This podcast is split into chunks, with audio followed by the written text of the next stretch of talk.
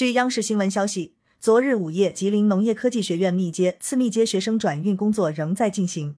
大巴车经消杀后进入学校，学生排队上车。学生全部转运学校清空后，吉林农业科技学院将进行全面消杀。截至今日八时五分，吉林农业科技学院共转运学生六千五百五十六人，八十五名带队老师随车转运，实现学生全部转运。其中，转运至吉林市六百零七人，其余六千零三十四人分别转运至辽源市、长白山、白城市、白山市、通化市、松原市。现场工作人员介绍，此次从省内各地调运了近三百台大巴车支援。感谢收听羊城晚报广东头条。